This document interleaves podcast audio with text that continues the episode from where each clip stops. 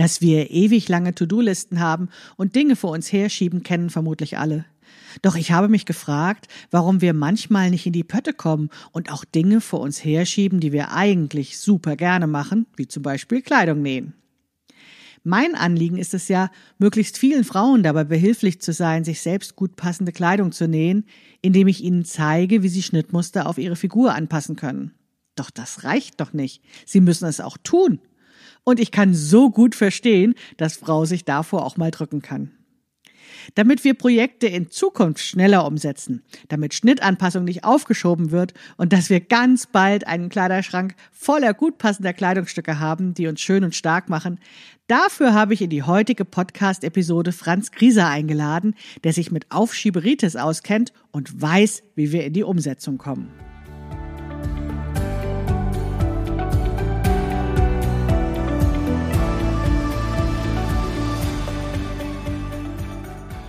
Hallo und herzlich willkommen zu Past, dem Podcast von Krafteln. Mein Name ist Maike Rentschbergner. Ich unterstütze Frauen dabei, sich selbst gut passende Kleidung zu nähen, die sie schön und stark macht. Meine Mission ist es, dieses Gefühl der Stärke, der Schönheit und der Zufriedenheit möglichst vielen Frauen zu ermöglichen. Zum Beispiel auch dir. Schön, dass du zuhörst.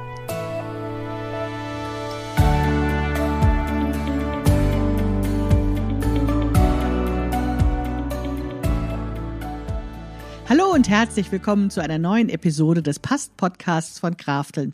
Ich weiß, es war eine lange Podcast-Pause und ich habe sie nicht angekündigt. Das lag an diesem und jenem. Vielleicht auch an Aufschieberitis.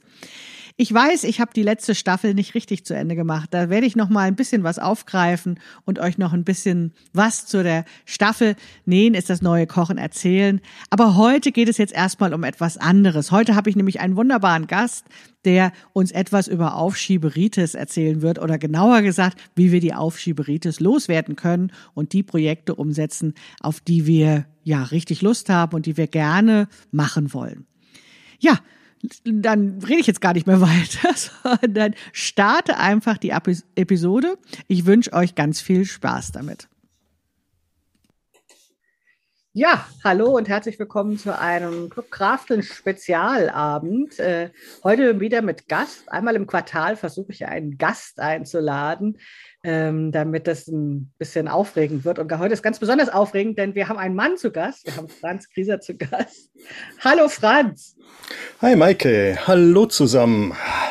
Ich wollte vielleicht, bevor du wir kurz verraten, wer Franz eigentlich genauso ist, ähm, dass ich einmal kurz sage, wie wir das heute geplant haben. Also ich nehme mir das auf, wie ihr das auch schon kennt. Und ich würde ganz gerne, wenn das gut wird, heute abends auch für den Podcast nutzen, damit noch mehr Leute was über Aufschieberitis erfahren. Ähm, und deswegen würde ich euch bitten, die Fragen am Schluss zu stellen und dann auch mit diesem Handhebzeichen, was unten bei Reaktionen ist. Ne? Da seht ihr so ein Smiley und da ist dieses Handhebzeichen und dass ihr dann eben die Hände hebt. Wer gar nicht irgendwie dabei sein kann, äh, die, die hat äh, sozusagen oder das gar nicht machen kann mit Kamera oder sowas, die hat Glück, weil Katrin ist dabei. Dann könnt ihr das in den äh, Chat schreiben, aber ich lese den Chat nicht und Franz liest den auch nicht. Ähm, einfach so als äh, Information schon mal für euch, damit äh, ihr euch nicht wundert, warum das nicht untergeht. Wir werden euch zwischendurch tatsächlich mal wahrscheinlich irgendwas fragen oder euch sozusagen mit einbeziehen in das Gespräch, aber erstmal ähm, machen wir das ähm, Adieu, zu zweit, genau. So, jetzt aber geht es richtig los. Hallo Franz, schön, dass du da bist. Wie üblich in solchen Situationen wollen die Leute natürlich erstmal wissen, wer bist du eigentlich? Wer bin ich? Ja, hallo zusammen nochmal für alle, die jetzt so neu dazugekommen sind. Mein Name ist Franz Grieser, bin Jahrgang 62, inzwischen schon Großvater und lebe in der Nähe von München. Das hört man wahrscheinlich. Ähm, eingeladen hat mich die Maike A, weil wir uns kennen und B, weil eins meiner Spezialgebiete ähm, das Thema Aufschieberitis ist. Also ich bin oder ich arbeite als Schriftsteller, als Coach und als Gestalttherapeut.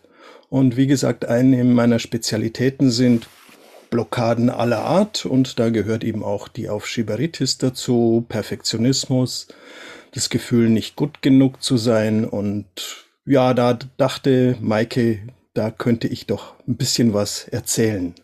Ja, ja, ganz genau. Also Franz und ich kennen uns ähm, sozusagen aus meiner Weiterbildung, ne, damit ich auch zwischendurch nochmal was lerne.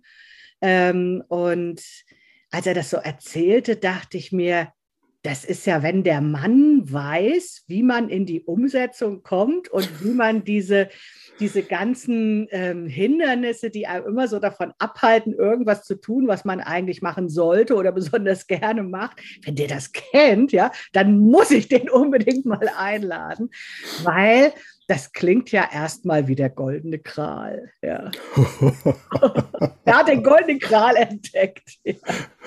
Habe ich Nein, aber erzähl erstmal, was, was genau verstehst du unter Aufschieberitis, bevor wir gleich zum goldenen Kral kommen? Also ich glaube, ich sage noch vorher was, auch wenn ich jetzt hier in Hemdsärmeln sitze, ich bin jetzt nicht der Aufkrempelmann, der alles immer gebacken kriegt, ähm, aber das Thema Aufschieberitis beschäftigt mich schon ziemlich lang. Ich habe ja gesagt, dass ich Schriftsteller bin und ich hatte gerade so in den ersten, bei meinen ersten Büchern ganz gewaltig mit Aufschieberitis zu kämpfen, also ausgelöst durch Perfektionismus. Ähm, es hat immer ewig gedauert, bis meine Bücher fertig geworden sind. Und irgendwann habe ich dann gemerkt, jetzt muss ich was tun, weil sonst verhungere ich. Ich habe damals versucht, von Büchern zu leben. Ähm, und dazu musste halt dann doch... Ich lache. ja, stimmt, du als Buchautorin kennst es ja. Genau. Also ich bin jetzt auch nicht der, der den heiligen Gral gefunden hat, aber ich weiß inzwischen, wie ich mich, wenn ich in so einer Blockade stecke, selbst wieder raushole.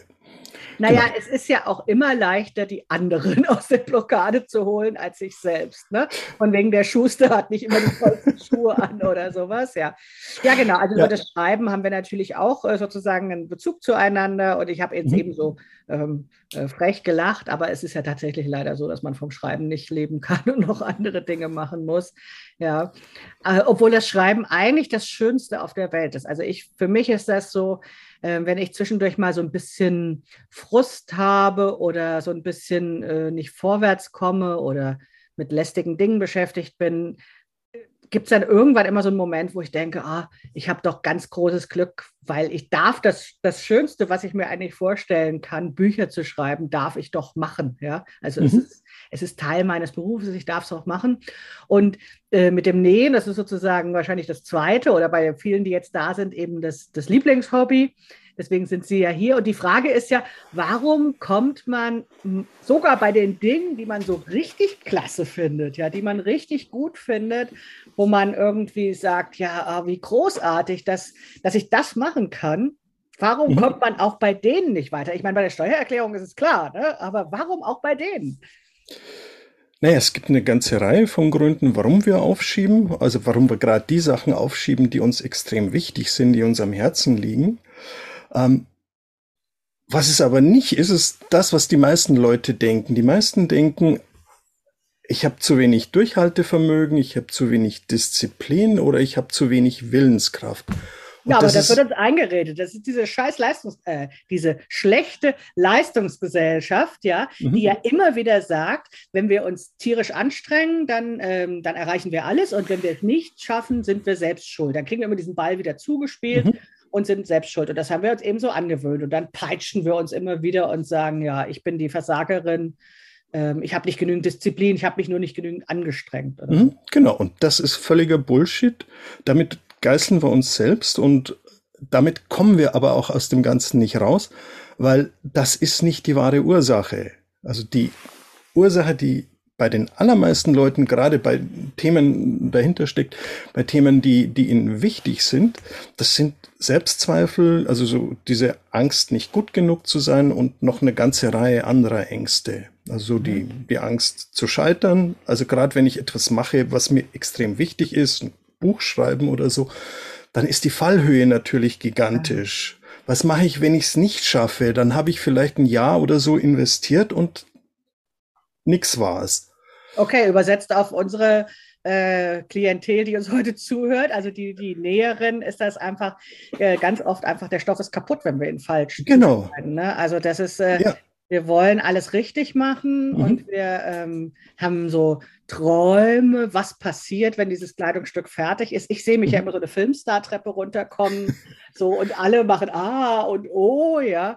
Und äh, äh, solche, solche Fantasien Mhm. habe ich dann vor dem Ja. Nähen, ja. Mhm. Und dann liegt dieser Stoff vor mir und äh, ja, der Schnitt Genau. wäre, das ist natürlich schwer, ja. Oder vorher der Schnittanpassung, was wir ja auch machen. Ja. Das heißt, du meinst, es liegt an dieser Fallhöhe, an diesem, Ja, weil also es uns wichtig ist. Mhm, Genau, weil es uns so wichtig ist. Also wenn es uns wurscht wäre, dann ist es ja nicht weiter tragisch. Dann kann ich ja einfach mal mit der Schere in irgendeinen Mhm. vergammelten Stoff reinschneiden. Aber wenn, vielleicht habe ich mir ja noch einen besonders teuren, einen besonders tollen Stoff gekauft, da dann zur Schere zu greifen und dann wirklich loszuschneiden, also das stelle ich mir schon extrem schwierig vor.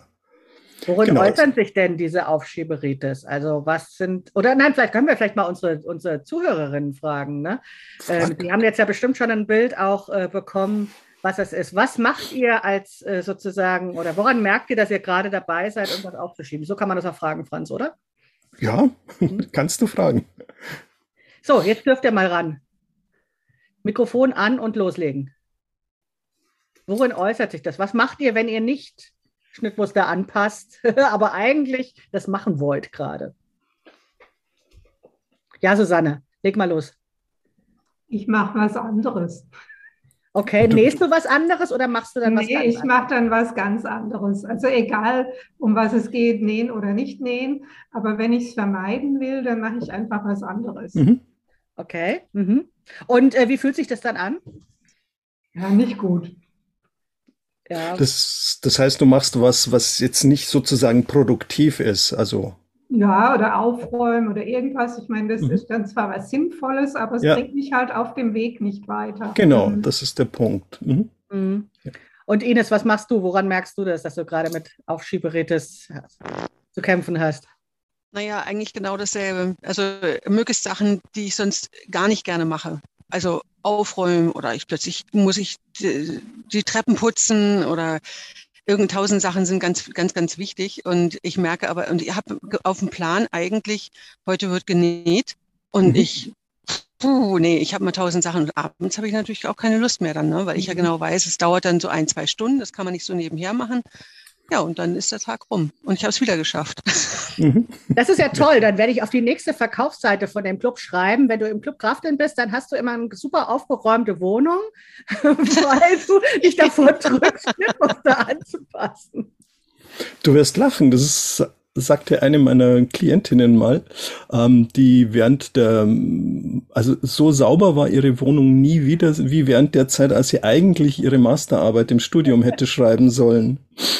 Ja, Warum funktioniert das bei mir nicht? Ja, ich mache dann immer irgendwelche, irgendwelche doofen Ko äh, Computerspiele oder sowas, was ja wirklich unproduktiv ist. das ist kein produktives Prokrastinieren. Also das, was Ines macht, ist ja sehr produktiv. Mhm. Halt nur nicht ähm, in der Hinsicht, was sie eigentlich machen möchte. Mhm. Aber sie verschwendet sozusagen nicht die Zeit, wie das die Dame vor mir macht mit ihren Computerspielen.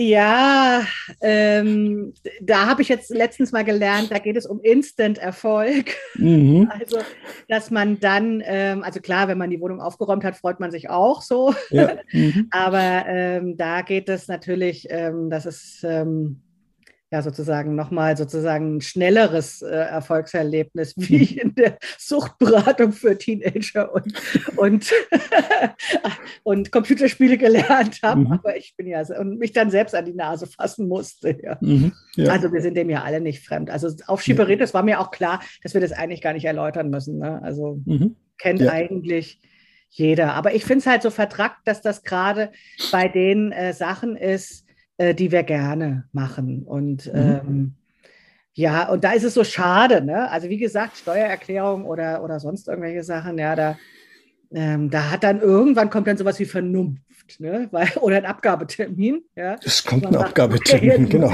machen, so. Aber gerade bei den Sachen, die man gerne macht, die eigentlich so Herzensangelegenheiten sind, ist das total schade. Mhm. Jetzt ist ja eine klassische Methode sowas wie, ähm, ja, ne, der Termin wäre ja schon so ein Druck von außen, aber dass man sich vielleicht auch selbst so Druck macht, dass man sagt, irgendwie, ich, ja. ähm, Jein. Ich kriege kein Eis, wenn ich meine Sachen nicht gemacht habe oder so. Ja, dann bestrafst du dich zweimal. Mhm. Also was tatsächlich nicht wirklich funktioniert, ist Druck. Sehr häufig ist es so, dass wir vor Dingen Angst haben, vor denen wir eigentlich keine Angst mehr haben müssten. Das sind so Ängste, die irgendwie aus unserer Kindheit kommen, wo wir als Kind vielleicht nicht in der Lage waren, damit umzugehen, aber jetzt als Erwachsene sind wir sehr, sehr häufig in der Lage, damit umzugehen. Also, oder wenn wir es uns genauer anschauen, diese Ängste, dann merken wir, naja, das ist übertrieben, damit kann ich umgehen. Ähm, zum Beispiel beim Bücherschreiben, weil wir das ja beide kennen. Ähm, ich hatte lange Zeit so das diese Illusion, ich müsste alles, was ich weiß, in meine Bücher packen. Mhm. Das ist natürlich völliger Wahnsinn, weil dann wird dieses Buch nie fertig und ähm, es wird immer irgendwas geben, was ich nicht weiß und was ich nicht reinpacken kann. Also irgendwann dann zu merken oder für mich selbst zu kapieren, es macht überhaupt keinen Sinn, diesen, diesen Anspruch an sich zu haben. Mhm. Oder die Angst zu haben, es würde mich jemand kritisieren. Es könnte jetzt bei dir, wenn du eine Hose oder eine Bluse nähst, es könnte jemand herkommen und sagen, aber diese Naht, die haben sie aber nicht gerade genäht oder aber so. Die hat ja Falten. Die hat Falten, genau. Genau, wie würde ich damit umgehen? Und in der Regel wüsste ich, wie ich mit sowas umgehen kann. Ja. Und häufig ist es tatsächlich auch so, dass wir eigentlich Angst vor der Angst haben. Wenn wir genau hinschauen, sind es Dinge, vor denen müssten wir gar keine Angst mehr haben. Aber wir denken, wir haben immer noch diese Angst. Also deswegen ist, also der klassische Tipp, schau dir an, also erstmal merken, ich bin am Aufschieben. Dann die mhm. Frage, was vermeide ich oder was versuche ich gerade zu vermeiden? Also dieses Aufschieben ist ein Vermeideverhalten. Ich vermeide meistens die Situation, vor der ich Angst habe. Also ja. bei der Studentin zum Beispiel war es so, in dem Moment, wo sie ihre Masterarbeit abgegeben hat, konnte sie nichts mehr dran ändern. Also war das dieser Moment, vor dem sie einfach richtig, richtig Schiss hatte und auch mhm. zu Recht Schiss hatte. Ähm, aber irgendwann musste sie dieses Ding halt auch abgeben. Genau. Also frage, frag dich, was vermeide ich? Welche Situation vermeide ich? Was ist das für eine Angst, die dahinter steckt? Und dann schau dir die Angst wirklich genau an. Also, mhm. wie gesagt, in 70, 80 Prozent aller Fälle ist die Angst zwar da, aber sie ist nicht wirklich berechtigt oder wir könnten als Erwachsene locker damit umgehen. Okay, das heißt, wir fallen in so, eine, so ein kindliches äh, Denken zurück mhm. ähm, wo alles viel bedrohlicher und größer erscheint, mhm. als das eigentlich ist, weil, um jetzt wieder auf unser Nähen oder Schnittanpassung zu kommen, heißt das ja, gut, es wäre total ärgerlich, wenn wir den 80-Euro-Stoff zerschnitten haben, aber wir werden deswegen ja nicht obdachlos, sondern wir können vielleicht irgendwann doch nochmal einen anderen Stoff kaufen oder ähm, oder es wird uns niemand auslachen, wenn wir mit dem Kleidungsstück auf die Straße gehen, so, weil ganz so schlimm wird es ja nicht werden oder irgendwie sowas. Und wenn es ganz schlimm wird, würdest du damit ja auch nicht auf die Straße gehen. Vermutlich, ja. Mhm. Ja. Hm, das heißt, ähm, wir bauen in unserem Kopf, bauen wir ähm, so, ein, so, so ein riesen Sorgenbild auf. Ja. Und ähm, dieses Sorgenbild wird eigentlich, je länger wir drüber nachdenken, immer schlimmer wahrscheinlich. Genau, oder? ja, das ist wie so, so ein Scheinriese, der immer größer wird. Ähm, und wenn wir dann aber genau hinschauen oder näher kommen, dann wird er kleiner. Und dann merken wir, eigentlich muss ich davor keine Angst haben. Ja. Ja. Genau, und die Ängste haben halt sehr, sehr häufig was mit, mit unserer Kindheit zu tun, weil wir da halt einfach auch noch nicht die waren, die wir heute sind. Also heute mhm. haben wir einfach schon ganz viel also man, wenn ich Kinder großgezogen habe, dann habe ich einfach gewisse Problemlösungskompetenzen. Da habe ich einfach schon ganz viel erlebt. Also eigentlich müssten wir vor ganz, ganz vielem nicht mehr Angst haben. Es gibt genügend da draußen, wovor wir uns immer noch fürchten müssten, also mhm. also dass uns irgendwas auf den Kopf fällt oder so. Aber die meisten Ängste, die jetzt mit Dingen zu tun haben, die uns wirklich am Herzen liegen, die wir gerne machen wollen, weil wir es halt auch können, ähm, meistens brauchen, bräuchten wir davor eigentlich keine Angst zu haben.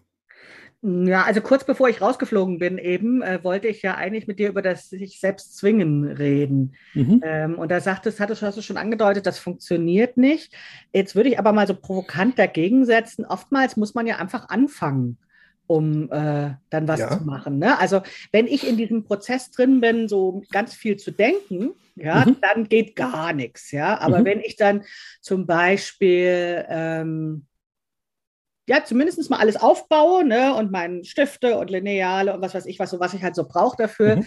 ähm, bei, hole und einfach anfange und sozusagen den ersten Schritt dieser langen Reise zu machen, wie dieses Sprichwort mhm. so heißt, dann verliert sich ja auch so ein bisschen die Angst. Ne? Und manchmal mhm. Glaube ich dann schon, dass dieser Zwang ganz gut ist. Also zumindest für diesen ersten Schritt. Also du sagst aber, das funktioniert nicht, das hält nicht. Nein, nein, ich habe nicht, das habe ich nicht gesagt. Also ich sage, dass Zwang nicht hilft. Mhm. Zwang ist auf Dauer nicht gut. Das ist einfach auf Dauer ungesund. Ach so. Also frag meinen Magen. Ähm, der hat ein paar Jahre lang gemeint, dass dieser Zwang oder dieser Druck nicht wirklich hilft. Aber was du gesagt hast, ist ein extrem wichtiger Tipp. Dieses mach den ersten Schritt. Also hol den Stoff raus, schließ die Nähmaschine an, leg dir das Werkzeug bereit. Das ist der erste Schritt. Mhm. Und dieser erste Schritt ist schon wichtig. Und er ist auch gut. Und manchmal reicht auch dieser erste Schritt. Manchmal, wenn ich wirklich ganz massiv merke, dass ich aufschiebe, dann bin ich auch schon froh oder manche meiner Klienten sind dann froh, wenn sie einfach diesen ersten Schritt machen. Und dann können sie sich immer noch entscheiden. Also bei meinen Klienten geht es ja halt häufig darum, etwas zu schreiben, ob das jetzt ein Artikel ist oder ein mhm. Buch. Um, ähm, aber der erste Schritt ist, mach dieses Word-Dokument oder was auch immer du schreibst, worin du schreibst, mach das auf. Das ist der kleinste Schritt, der überhaupt nötig ist. Oh, da muss ich jetzt mal in die, ins Publikum reinfragen, weil äh, da sitzen ja lauter Frauen, die entweder schon ihre Probehose jetzt genäht haben oder eben auch nicht und vielleicht noch am Aufschieben sind. Ähm, wenn ihr jetzt überlegt, wie ich euch die Hand reichen könnte und so euch sozusagen bei diesem ersten Schritt helfen könnte, damit ihr das nicht vor euch herschiebt, was, was würdet ihr von mir brauchen? Was wäre was wäre dieser erste Schritt, den ich euch ermöglichen könnte? Habt ihr eine Idee?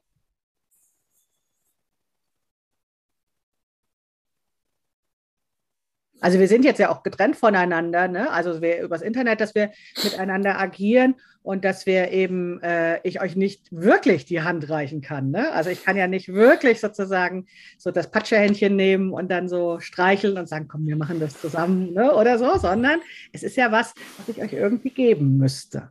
Was könnte das sein?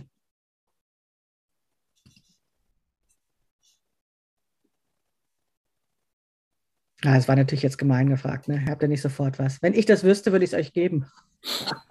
Also ich glaube, dass es gar nicht äh, so eine allgemeine Sache gibt, die man äh, machen kann. Ich, also für mich hat es mit dem Aufteilen in kleine Schritte ganz gut ah. funktioniert. Ah. Mhm. Ja. Weil du dann weißt, was der erste Schritt ist. Nee, weil, weil, weil die, die Hürde kleiner wird, weil mhm. ich ja, wenn ich es aufteile in viele Schritte, dann ist das, was ich als nächstes mache, so klein, mhm. äh, dass die Angst weniger wird. Mhm. Ja. Ah, ja. Ah, das ist sozusagen das, was auch hinter den Checklisten dann steht, ne? weil man dann eben so mhm. Schritt für Schritt, so einen Schritt für Schritt Fahrplan hat mhm. und damit einfach weiß, was der erste Schritt ist. Ja, also oft ist es ja auch so, dass, dass, dass es uns überfordert, dass wir manchmal gar nicht wissen, wo fange ich denn jetzt an mhm. und was ist der nächste Schritt. Und deswegen ist so runterzubrechen auf möglichst kleine Schritte ist extrem hilfreich. Mhm. Ja, genau. Und wenn ich dann mal in Bewegung bin, bleibe ich ja erfahrungsgemäß auch in Bewegung und mache dann den nächsten Schritt und dann mhm. noch einen und noch einen. Mhm. Und dann ist ja auch schon ein gewisses Erfolgserlebnis da und dann geht es auch leichter weiterzumachen. Mhm. Also der, der, Witz ist wirklich ins Tun kommen. Mhm. Ja, um diese Selbstwirksamkeit zu erfahren. Ne? Ich mhm. habe schon was gemacht. Ähm, ja. äh, ich, da, da, da, ich bin schon weitergekommen. Ja, mhm. den Hinweis finde ich gut, äh, zu sagen, wenn es zerlegt ist in einzelne Schritte und ich weiß, wo ich anfange, dann ist das nicht dieser große Berg, der äh, mhm. so ja vor einem steht. Ja. ja, also was du jetzt zum Beispiel, um jetzt mal die Frage für die anderen zu beantworten, was du machen könntest, ich weiß nicht, ob du es wahrscheinlich tust du schon, aber so, was sind die ersten zwei, drei Schritte? jeweils bei, wenn es jetzt um eine Hose nähen geht oder um eine Bluse oder was auch immer, dass du dann sagst, okay, das sind die ersten zwei, drei Schritte und dann geht's weiter. Ich glaube, ich muss es noch bewusster machen. Also, mhm. weil das ist ja ganz oft so, dass man dann das als implizites Wissen auch so hat, also in sich drin und das ganz selbstverständlich findet. Mhm. Ja. Und damit äh, das wirklich passiert, ist es ähm, wahrscheinlich sinnvoll, dass ich das immer noch mal überlege, was ist denn wirklich der erste Minischritt. Das finde ich jetzt ganz hilfreich, ganz zu überlegen, mhm. das noch mal transparent äh, auch zu machen. Ja, also wenn ich anfange, dann starte ich damit. Vielleicht bin ich mhm. manchmal dann auch zu allgemein oder so. Müsste ich mich mal beobachten. Mhm. Ja, das siehst du ja dann. Ja, genau. Mhm. Mhm. Ja, ja ähm, das ist tatsächlich was, was ich aber schon auch viel versuche. Ähm, ne? Also, dass ich sozusagen das mitgebe, dass ich sage, das ist so eine Reihenfolge und wir nehmen immer mhm. die gleiche Reihenfolge und so. Aber ich hätte noch was anderes. Aber jetzt sehe ich gerade, Ines hat die Hand gehoben. Vielleicht noch dazu, bevor ich weitermache. Ähm, ja, mir, mir ist gerade eingefallen, wie ich das mache. Ähm, abgesehen von den kleinen Schritten, die ganz wichtig sind, damit man eben nicht so einen großen Berg vor sich hat quasi, also nicht die ganze Hose schon sieht, sondern also ich habe jetzt zum Beispiel, mach erstmal äh, den Schnitt halt bereite ich vor mhm. und nehme mir das auch nur das vor. Und für, mhm. die, für diesen Punkt ähm, mache ich mir einen Termin. Also ich versuche wirklich dann zu sagen, was ich, Sonntagmittag, ab Sonntagmittag ist meine Zeit und dann kann ich bis hinten habe ich total offen. Es darf dann, also ich verabrede mich mit keinem oder irgendwie, sondern ich nutze die, dann wirklich diesen ganzen Nachmittag nur für mich. Und das ist, das rettet mich dann eben auch oft mhm. davor. Also das ist ganz wichtig, diesen großen, ähm, dieses Zeitfenster zu haben, mhm. weil mhm. ähm, also ich neige gerne dazu, es irgendwo zwischenzuschieben, dann habe ich keine Ruhe und dann habe ich schon gar keine Lust mehr, weil ich mhm. einfach ähm, ich kann mich nicht genug konzentrieren mhm. dafür jetzt zum Beispiel. Ich kann es nicht genießen. Ich finde, es genießen ist auch ganz wichtig. Mhm. Also gerade bei Sachen, die man gerne machen möchte. Ne? Ja. Das sind sozusagen die, das, das Drumherum, ne? Also Zeit, Ort, gute Atmosphäre. Ja, ja. also und, und das mu muss ich jetzt wirklich so, ein, so einplanen, so einen richtigen Termin mit mir machen. Also anders geht's äh, bei solchen Sachen nicht. Mhm. Gerade weil ich weil ich Schiss davor habe oder wie auch immer. Ne? Und wenn, mhm. wenn ich mir aber dann äh, so die Zeit mir dafür einrichte und sage, okay, das ist meine Zeit, das mache ich jetzt. Und ich mache nur so weit, wie ich komme und, und wie ich kann. Also ich muss jetzt nicht sechs Stunden dran sitzen. Wenn ich nach einer Stunde fertig bin, ist auch gut. Dann habe ich aber was erledigt und kann wieder was für mich abhaken. Ne? Mhm. Ja. Mhm. Genau. ja, super, ja. Ich finde, solche Sachen muss man sammeln, ne? damit man die auch so in der Notfallschublade hat, wenn es mhm. mal nicht weitergeht. Ne? Sozusagen ein Notfallkoffer, ja. Mhm. Mhm. Genau.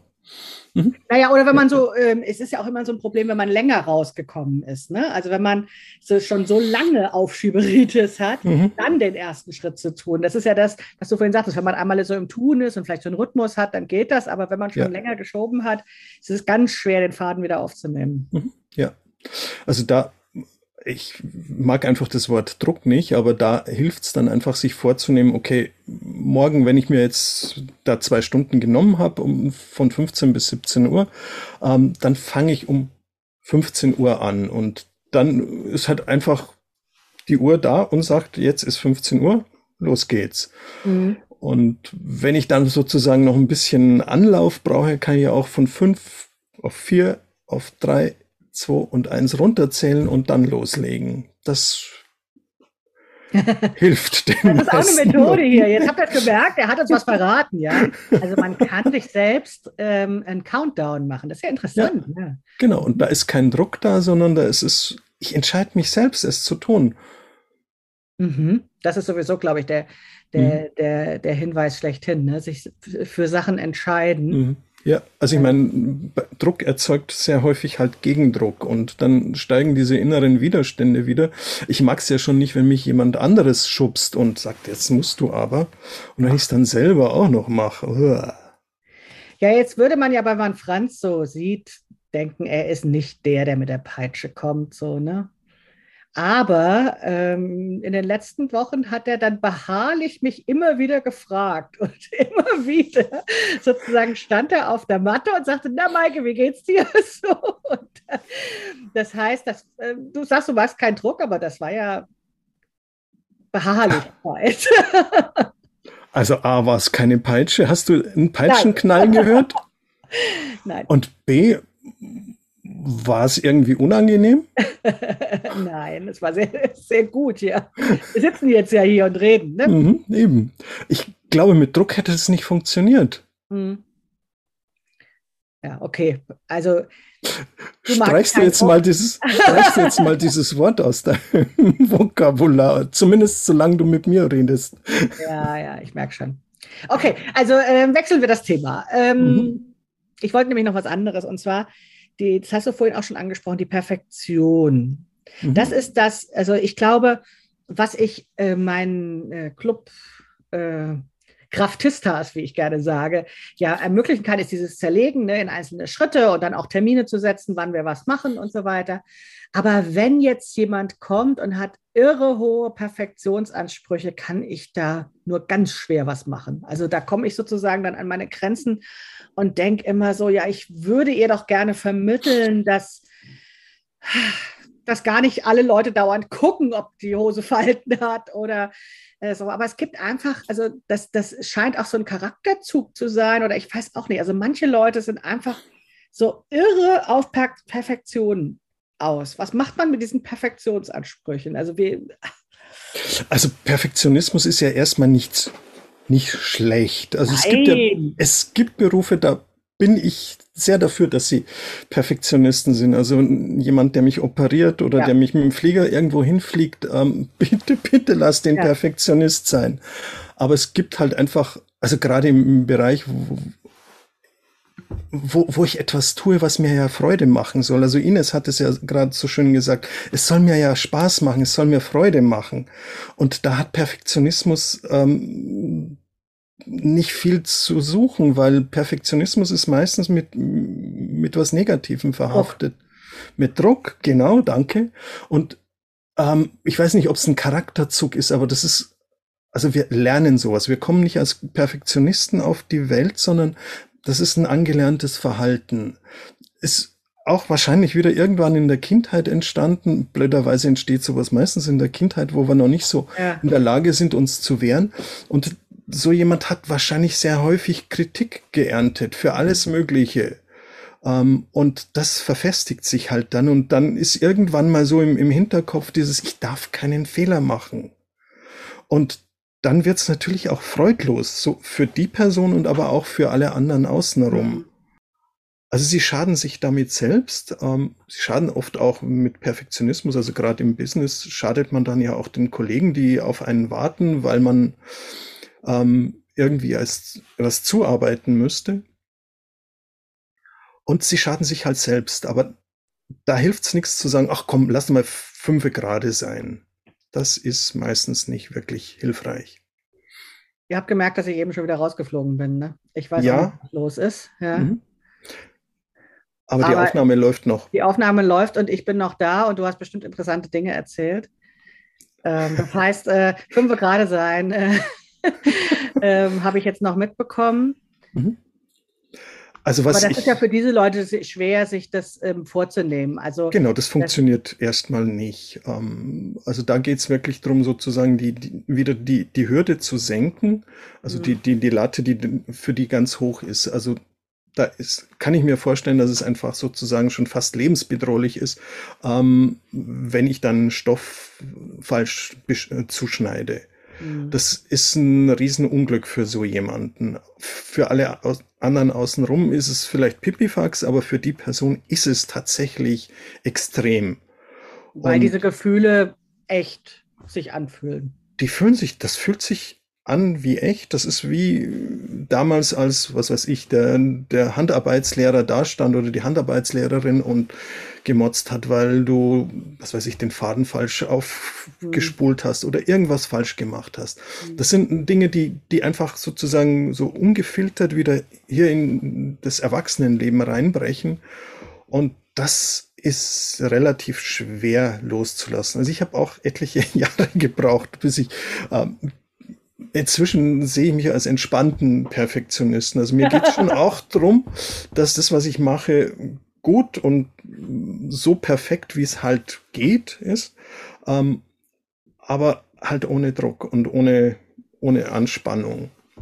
Und oft ist es ja auch so, Dinge können nicht perfekt sein. Also ich meine, wenn ich Nein, irgendwo gar lese, nicht auf Anhieb, ja. also A, nicht auf Anhieb und B, wenn ich jetzt irgendwelche Zeitschriften mir anschaue, der perfekte Kuchen. Ja, was macht einen Kuchen perfekt? Wann ist ein Kuchen perfekt? Wann ist ähm, eine ne Hose perfekt? Genau, da schreibt jemand vom Pareto-Prinzip. Mhm. Genau, das ist Also das ist das 80-20, ne? Genau, dieses 80-20-Prinzip. Mhm. Ähm, das ist aber auch für Perfektionisten extrem schwer. Das wissen die, die kennen das, das erzählt ihnen auch jeder. Ähm, du musst doch nur, Ja, aber es ist ja nicht hier. Es ist ja, Ja. nicht im Kopf, sondern es ist ja irgendwo im Bauch oder Mhm. da, wo die Gefühle halt sind. Ne? Mhm, genau, da steckt es irgendwo im Körper und da ist es dann tatsächlich auch über einen längeren Zeitraum dann auch packbar. Aber ich glaube, du hast da in, in, in deinem Club wenig Chancen, darauf wirklich groß Einfluss zu nehmen. Da gilt es einfach nur, die, die Leute so, so zu nehmen, wie sie sind und zu sagen, okay, du bist Perfektionist, ähm, das können wir jetzt gerade nicht ändern. Und ich nerv dich aber nicht Mit mit den Franz. mit zu Franz, ja, das wäre eine Möglichkeit. genau. Also ich muss sagen, mh, ich war schon immer ähm, noch nicht, ich war schon immer keine Perfektionist. Aber was ich eindrücklich fand, als ich mein Kind beobachtet, wie es laufen lernte. Und mein Kind war wirklich lange eine Immobilie, hat sich also ganz wenig bewegt und hatte dann diese Speckbeinchen und so. Und dann ähm, hat es immer so einen, ähm, so einen äh, Karton durch den Flur geschoben und hat versucht, sich sozusagen den Po hochzubekommen und dann äh, zu laufen, also das zu schieben noch mehr, anstatt so zu krabbeln und so. Und ähm, wenn dieses Kind Perfektionist gewesen wäre, dann hätte es ja nach dem ersten Versuch sich hingesetzt und geweint und gesagt, oh, ich werde niemals laufen, Mhm. so ungefähr. Konnte es, glaube ich, noch gar nicht sagen. Jedenfalls, ich habe das wirklich bewundert, wie viele Tage und Wochen dieses Kind diesen Karton durch den äh, Flur geschoben hat, bis es dann irgendwann mal im Stehen schob und irgendwann dann alleine lief. Mhm. Ja? Das Ja. war wirklich ein wochenlanger Prozess und ähm, das fand ich wirklich eindrückliches Beispiel dafür, dass man Dinge einfach ähm, öfters probieren muss, Mhm. bis es Ja. klappt. Ja, Kinder sind einfach im Lernmodus und wir als Erwachsene meinen, wir müssten es schon kennen, können. Also auch nicht lernen, sondern ich Ja. müsste als Schriftsteller vom Himmel gefallen sein. Damit habe ich mir ein paar Jahre versaut. Ähm, statt Ja, habe ich dir letztens erzählt. Ne? Ich habe Ja, gesagt, mhm. der Roman ist so super, es gibt, kann, man kann keinen besseren schreiben, deswegen Mhm. schreibe ich keine Romane. ja, genau. Mhm. Mhm. Genau, aber als Kinder wissen wir es, also als Kleinkinder wissen wir es noch, dass, dass wir Dinge ganz, ganz oft probieren müssen. Also das Aufstehen, das Gehen, Ja. das Sprechen, die, die, die üben ja einfach gnadenlos und sie, die scheißen sich auch nichts dabei, dass sie halt 20 Mal auf den Hintern haut. Ja, irre. ist ein Ne? 21. Mal wieder. Und als Erwachsene machen wir es einfach nicht mehr. Ich meine, es gibt natürlich auch, es ist ein bisschen schwierig da draußen. Ähm, du wirst natürlich auch immer wieder kritisiert dafür, wenn du Fehler machst. Aber ja, Fehler passieren halt einfach. Mhm. Also es gibt, ich habe mal ein schönes Interview gelesen in der Süddeutschen, im Süddeutschen Magazin. Die hatten einen Drei-Sterne-Koch interviewt, irgendwo aus dem Schwarzwald. Und der sagt, er macht bewusst jede Woche mal einen Fehler. Also wirklich ganz bewusst. Naja, er versalzt halt irgendeine Suppe oder was er da macht, weil er sonst Angst hat, dass er stagniert, dass er sich nicht weiterentwickelt. Und dadurch, dass er bewusst Fehler macht, Ja, was anderes macht halt einfach. Nee, er sagt, er macht bewusst einen Fehler. Er macht irgendetwas verkehrt. Und wenn er irgendein Stück Fleisch anbrennen lässt. Mhm. Aber dadurch gibt er sich diese Freiheit, Sachen auszuprobieren. Und nur durch Ausprobieren kommt er auf Neues. Mhm. Ja, das kann macht ihm halt auch wieder Spaß. Aber auch da ist es wieder so, er senkt einfach die Hürde. Er macht den, die, die, wie heißt das? Ja, die Hürde ganz klein. Ja. Er darf was falsch machen. Hm, Ja, also ich habe ja, ähm, ich glaube, ich habe überhaupt nur nähen gelernt und bin dran geblieben, weil ich ganz billigen Stoff benutzt habe am Anfang. Ähm, also Sachen, die ich entweder geschenkt bekommen hatte, sind also alte Bettwäsche oder dann auch ähm, so ganz äh, billige von so einem Marktstoffe, die ich gekauft habe. Und ähm, so, also dieses Angst vor Fehler machen war für mich auch Angst vor Ressourcenverschwendung mhm. und ähm, die waren halt sozusagen da und da konnte ich dann auch ausprobieren und konnte mhm. eben Dinge machen und ähm, das wundert mich nicht, wenn ich manchmal so bei diesen Hobbyschneiderinnen sehe, was die für tolle, teure Stoffe haben, wo ich heute noch zögere, manchmal die zu kaufen. Mhm. Ähm, da habe ich natürlich auch große Hemmungen. Mhm. So. Und, ja. und, und früher war ich ja immer gegen Probemodelle, aber mittlerweile denke ich mir, ja, wir müssen einfach manche Prozesse ein paar Mal tun, ein paar Fehler machen. Mhm. ein paar Aha-Erlebnisse haben, manchmal auch ein bisschen Übung entwickeln. Manche Dinge brauchen ja auch nicht nur hier oben den Kopf, sondern eben auch wirklich die Übung, bestimmte Sachen zu machen. Und dann, mhm. ja, dann ist das eben leichter mit zum Beispiel billigem Stoff. Ähm, genau, also das ist definitiv ein, ein guter Trick, um mhm.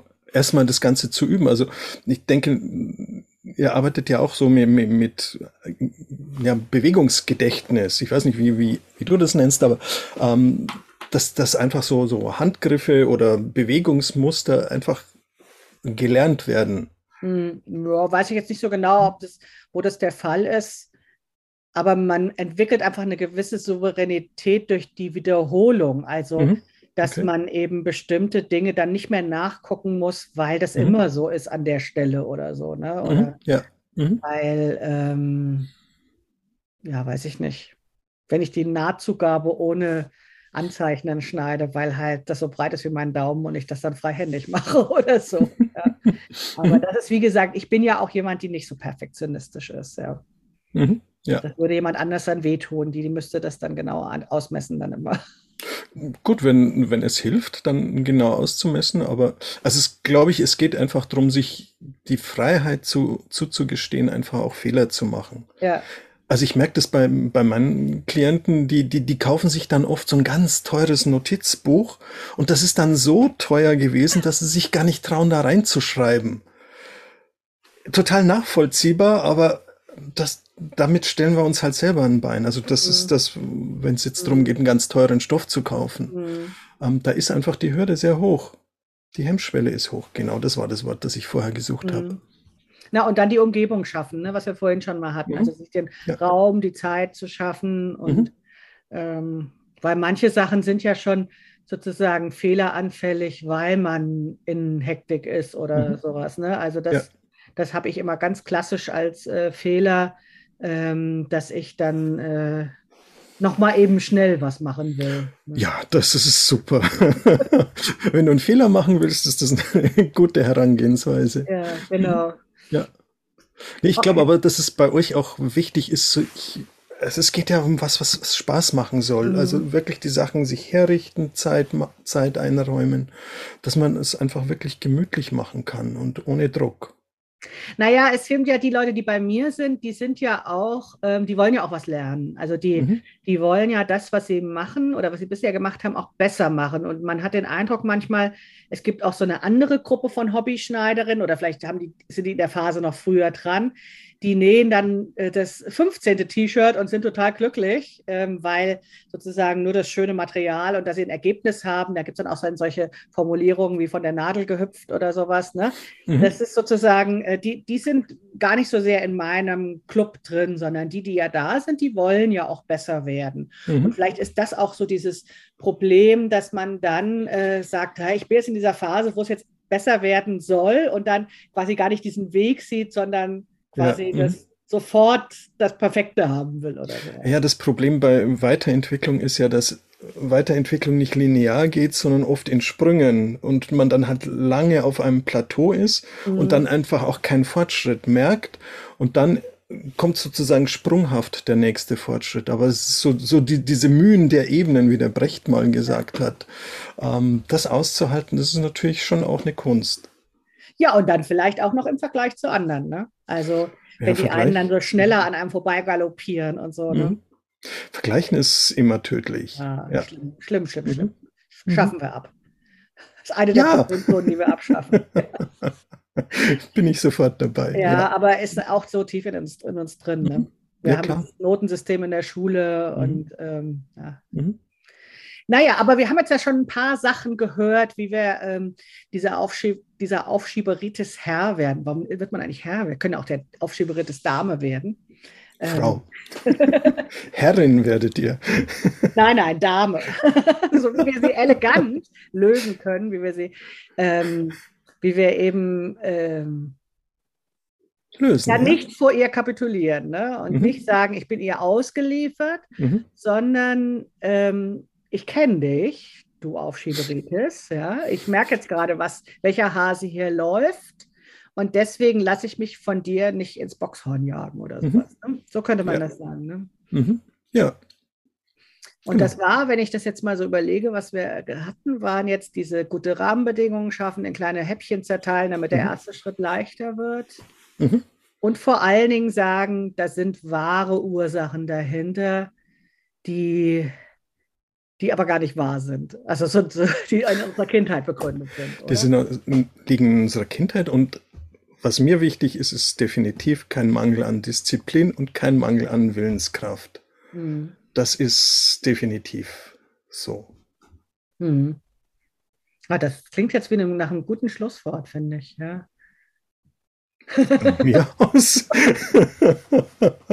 aber du ähm, wolltest ähm, aber noch wir müssen noch nicht aufhören, denn wenn nee. ihr noch Fragen an Franz habt, genau. dann dürft ihr sie gerne stellen. Solange ihr die Fragen überlegt, wollte ich noch mal erzählen, dass äh, Franz ähm, wieder ein ähm, tolles Sache ausgeheckt hat in den hm. letzten Wochen, was sich der innere Kritiker nennt und äh, was jetzt für Leute da ist, die wirklich größere Projekte haben. Ist das nur für Leute, die ein Buch schreiben oder? Nee.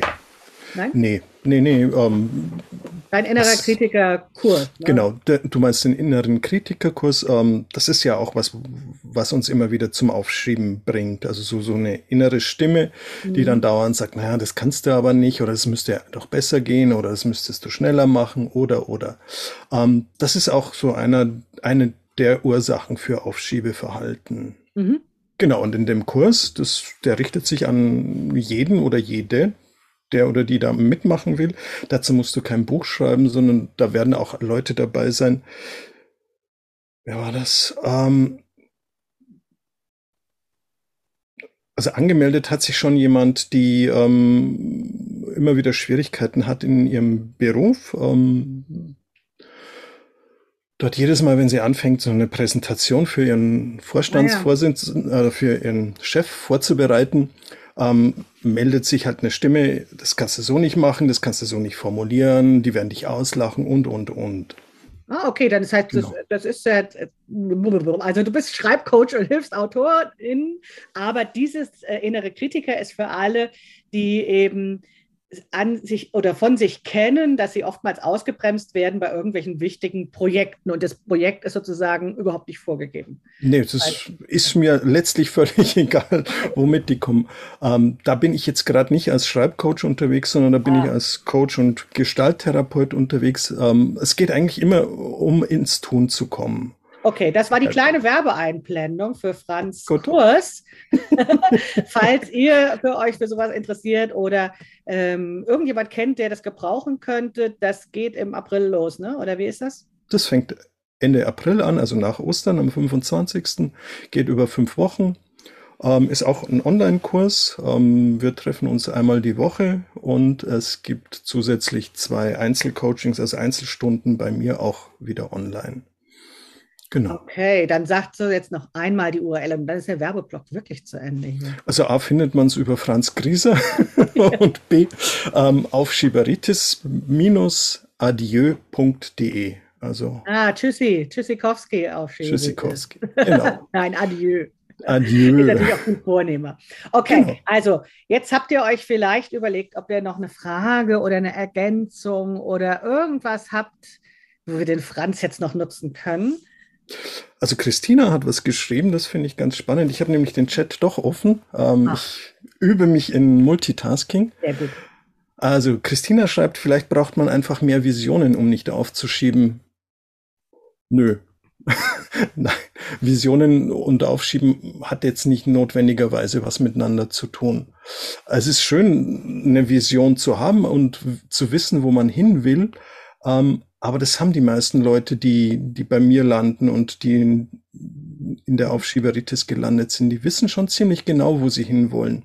Die Schwierigkeit ist halt, dass die Fallhöhe wieder da so hoch ist. Also es ist einfach gefährlich zu scheitern, kritisiert zu werden oder zu merken, dass ich mich jetzt sozusagen in den Vordergrund spiele, wenn ich mich, ähm, wenn ich Kurse anbiete oder so irgendwas. Also an den Visionen liegt es nach meiner Erfahrung nicht. Hm. Die können positiv motivieren, aber sie können einen nicht davon abhalten, äh, sozusagen es nicht zu tun.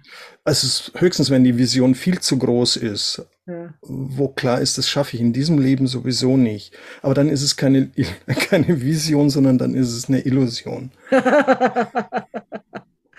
ja, ja, das kann ich mir vorstellen. Ja, ich hatte spontan diese, äh, diese Assoziation, dass ich früher, damals in diesem anderen Leben, als ich noch versuchte abzunehmen, so ein Bild am Kühlschrank äh, hängen hatte. Ähm, wo, wo es sozusagen hingehen sollte. Das hat auch nicht funktioniert. Mhm. Ja, dann war es vielleicht keine Vision, sondern eine Illusion. Susanne, du hast noch eine Idee oder eine Frage. Äh, ich habe noch eine Frage, ja. Mhm. Also bei mir ist es manchmal so, dass ich ein Projekt anfange und äh, Energie ist da, durchfallende Vermögen habe ich auch, aber dann kommt durch einen äußeren Einfluss eine Pause. Mhm. Und äh, dann bin ich total raus aus dem Projekt. Mhm. Um mich dann aufzuraffen, wieder anzufangen, also das fällt mir extrem schwer. Mhm. Oh ja. Ja, ja, das oh. ist total nachvollziehbar. Ähm, das knüpft an das an, was wir vorher hatten, dieses in Bewegung kommen. Wenn wir in Bewegung sind, ist es viel leichter in Bewegung zu bleiben. Aber wenn wir erstmal stehen geblieben sind, ist es wirklich schwer, wieder ins Tun zu kommen. Und da hilft aber dann tatsächlich auch die Vision von Christina, mir wieder vor Augen zu halten, was will ich denn eigentlich? Wo will ich hin? Und sich das auch wirklich so schön wie möglich auszumalen. Und auch brauchst, wieder der erste Schritt, ne? Was mache ich als nächstes? Was ist der erste kleine Schritt? Genau, das wäre der nächste Schritt gewesen. genau, also erstmal die Motivation wieder hochfahren, also möglichst viel, warum will ich das überhaupt? Was, was bringt's mir? Und dann sich überlegen, was ist denn der erste Schritt, was ist der zweite Schritt? Mir genau. hilft auch wahnsinnig, wenn ich meine Sachen dann wiederfinde. wenn ich noch weiß, wo ich es hingelegt habe und nicht an fünf verschiedenen Orten den Stoff mhm. und die Anleitung und so weiter, sondern mhm. alles zusammen haben. Dann wird es schwierig, ja.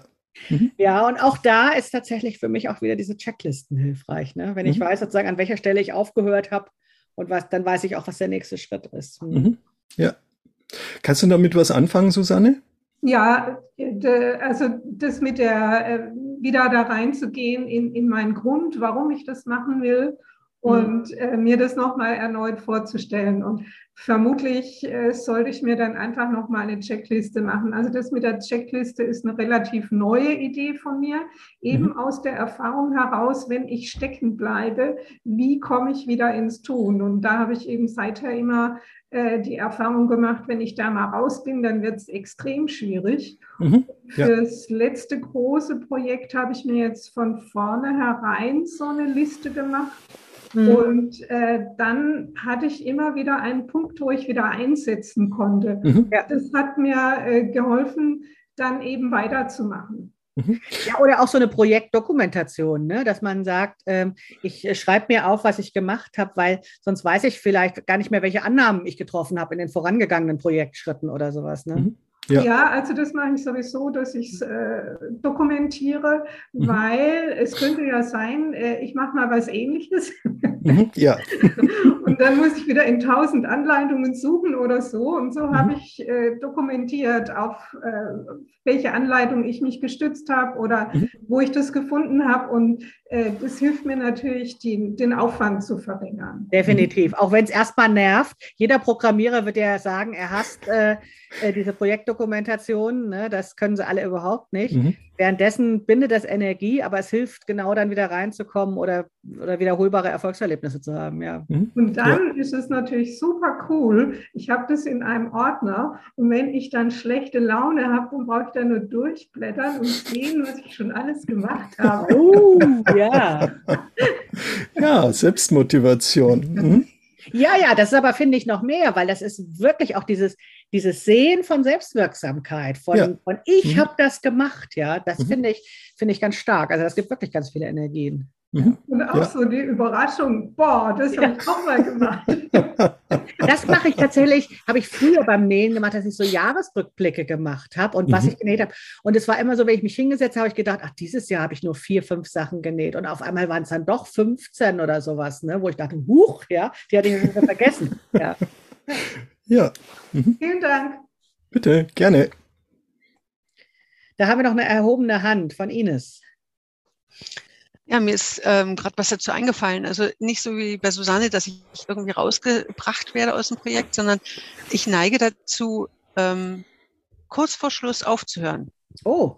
Und ich weiß nicht warum. Ich, äh, es ist, ist eine unheimliche, es ist fast eine größere Kraftanstrengung, es zum Abschluss zu bringen, als den Anfang zu machen. Mhm. Also es fällt mir gerade ein, das finde ich eigentlich ein Phänomen. Ich bin gerade so seit ein, möchte mal sagen, seit einem Jahr dabei oder seit zwei Jahren dabei, dagegen anzugehen, sprich meinen Stricktopf äh, aufzuarbeiten, alte Projekte, also ganz bewusst fertig zu machen, vorher keine neue Wolle zu kaufen oder mhm. also so solche Sachen. Aber boah, ey, das kostet unheimliche Energien. Äh, und ich habe, ja. also ich weiß nicht, vielleicht hast du einen Trick, dass ich, ich mhm. mich da über, also ich, ich habe eine Geschichte, und zwar habe ich meinen Kindern oder einer meiner Kinder mal eine, einen Teddybär genäht. Ich wollte es unbedingt mal probieren. Der ist total süß geworden.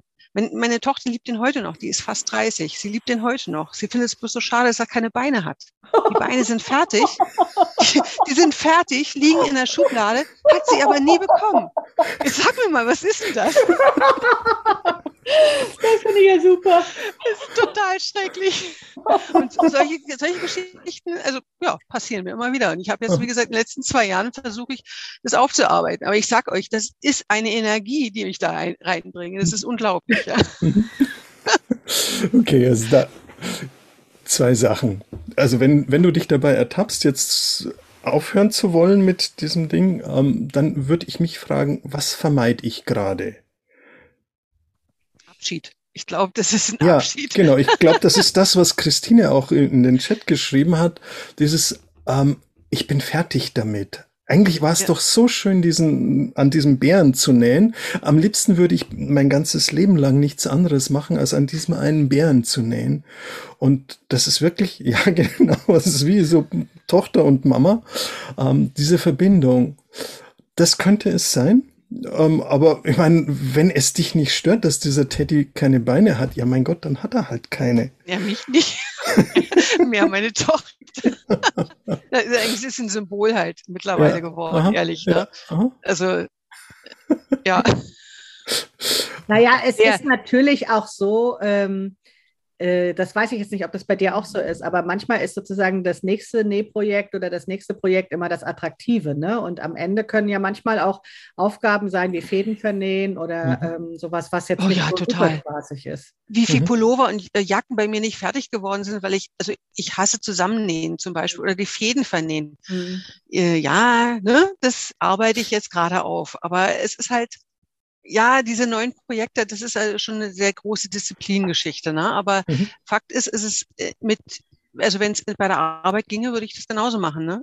Wie viele Prä äh, Präsentationen nicht fertig werden würden, wenn nicht irgendjemand das fertig haben will. Also gar mhm. kein Thema. Aber mhm. also das ist echt schon aber du meinst, es ist so eine, so eine Abschiedsgeschichte. Also ich müsste. Es könnte eine Abschiedsgeschichte sein. Es muss ja mhm. nicht immer das Gleiche sein. Ähm, es kann ja auch sein, dass du unangenehme Sachen vermeidest oder Sachen. Es kann ja sein, dass gerade am Schluss ähm, ist sozusagen wird es ein Erfolg oder wird es kein Erfolg? Ähm, ja. Wobei.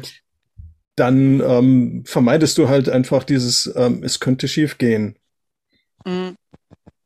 Ja, wobei vielleicht, ich vielleicht. Ja, vielleicht. Mhm.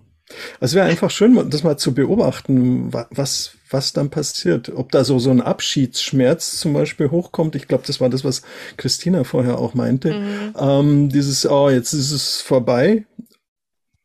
Könnte ja sein. Ja, könnt, ja, also ein Stück weit könnte ich mir das vorstellen, wobei in, in Hand meines jetzigen Projektes, meine Altprojekte aufzuarbeiten, äh, ist mir das jetzt schon zweimal, dreimal passiert, dass ich festgestellt habe, ich war dann tatsächlich fertig. Das Teil war zu groß oder zu klein. Mhm. Ich habe es total aufgerebelt und habe es wieder neu gestrickt. Also ich bin mhm. jetzt berühmt in meiner Familie. Ich stricke manche Sachen zwei bis dreimal. verschenke sie dann zwar, weil sie mir dann nicht mehr mhm. gefallen, weil ich zu lange damit zu tun hatte, so ungefähr. Mhm. Ja. Aber ich muss gestehen, ja, also dieser Abschied, also das ist dann ein schöner Abschied.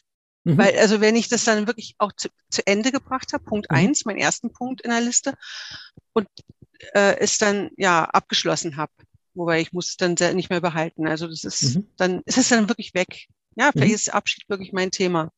Mhm. Ja. Danke. Bitte. Ja, Stefanie. Hm? Hallo. Ähm, ich, ich nehme das jetzt mal zum Anlass. Wir haben da ganz zu Anfang mal drüber gesprochen. Ich glaube, es wird doch mal Zeit für so ein, für so ein Nähtreff UFOs. Ja, stimmt. Also UFOs? ich habe es heute genutzt und habe wirklich mal so nebenbei genäht und habe dann auch meine Tasche mal leer gemacht, wo so unfertige Objekte drin sind. Ja. Und ähm, ich glaube, wir sollten das mal ähm, ja, nächstes, in, in nächsten Sonntag vielleicht am Wochenende einen Tisch mit UFOs machen oder so. Genau, also UFOs sind in äh, hobbynäheren Kreisen die unfertigen Objekte. Ähm, und äh, das, das haben wir alle so einen äh, Stapel. Bei mir ist das immer so, dass die kaputten, die, die Sachen, die ich flicken muss von meinem Kind, da immer so lange sitzen, äh, liegen, bis es rausgewachsen ist. Das ist natürlich nicht der Sinn der Sache. Ähm, aber ja, am nächsten Sonntag ist äh, Nähkränzchen im Club. Da könnt ihr euch ja mal die UFOs vornehmen. Ja? Oder wir müssen tatsächlich einen extra Termin machen. Mhm. Ein UFO-Tag. Mhm. Mhm. Ja, aber das stimmt, ja. Das ist dann, das wäre dann sozusagen die Motivation. Also wenn am Ende des Projektes oder im Laufe des Projektes sozusagen so eine komische Stelle ist, weswegen man aufhört, dann würde es, wäre sozusagen die Idee jetzt dahinter, man tut sich zusammen und alle machen diese komischen Sachen. Ne? Mhm. Ja, das ist eine gute Idee. Mhm. Also dann merkt vielleicht auch Ines, dass sie nicht die Einzige ist mit UFOs. Definitiv nicht. Wenn es dafür einen Begriff gibt, dann ist das verbreitet. ja, habe ich gemerkt. Ja. Mhm. ja, ja. Das ist tatsächlich häufiger. Mhm.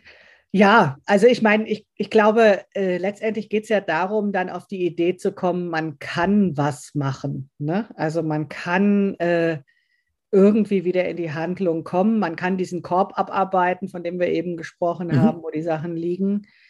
Und man muss äh, sich dem nicht ausliefern, nur weil in der Kindheit mal jemand gesagt hat, mach's ordentlich. Ja. Mach's ordentlich, ja.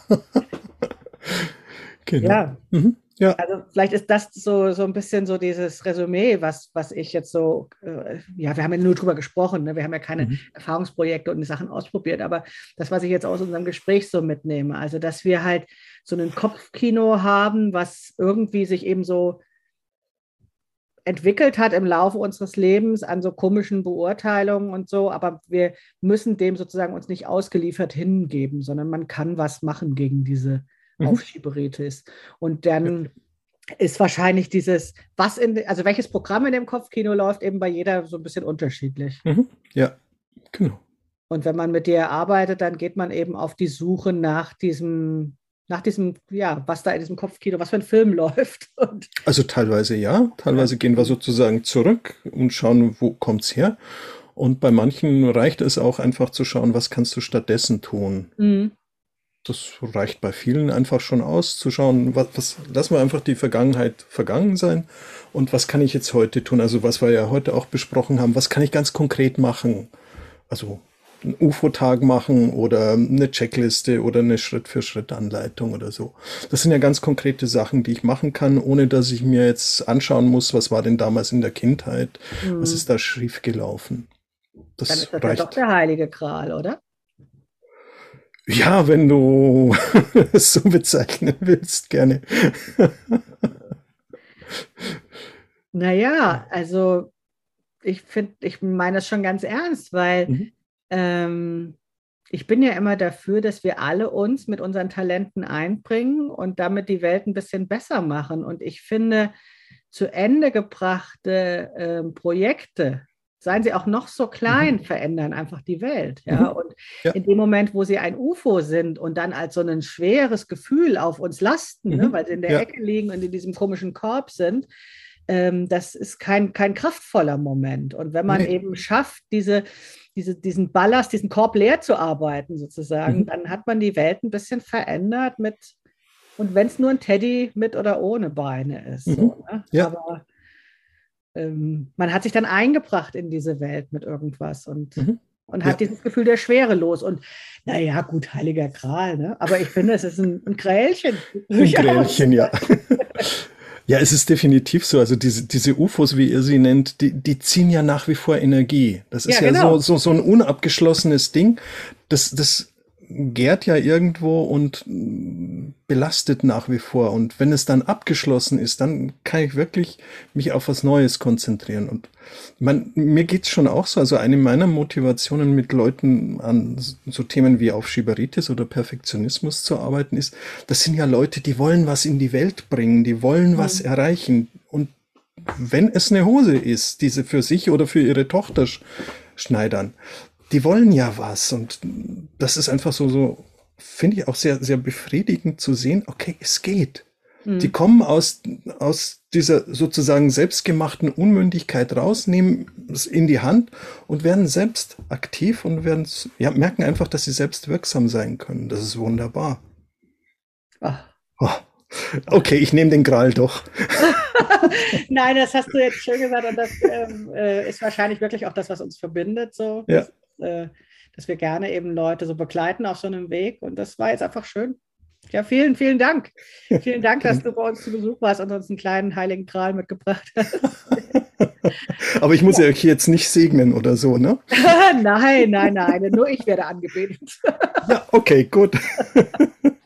nein, vielen Dank, dass ihr da wart. Äh, wenn ihr mehr wissen wollt über Franz Grieser, dann googelt, googelt ihn einfach oder die Aufschieberitis und erzählt anderen davon, die es gebrauchen können, bringt es in die Welt. Und jetzt wünsche ich euch noch einen wunderbaren Abend und äh, wir sehen und lesen uns bald wieder. Tschüss.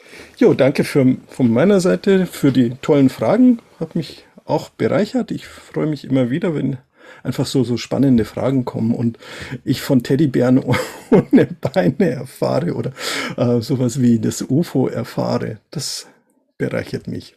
Also, es war ein schöner Abend mit euch. Ja, Dankeschön. Sehr schön. Macht's gut. Schönen Feierabend. Ja. Tschüss. Tschüss. So, das war's für heute. Ich hoffe, ihr fandet das Gespräch ebenso spannend wie meine Clubmitglieder, die live dabei waren und ich. Was ich euch noch sagen wollte. Gerade ist der Club Krafteln wieder geöffnet.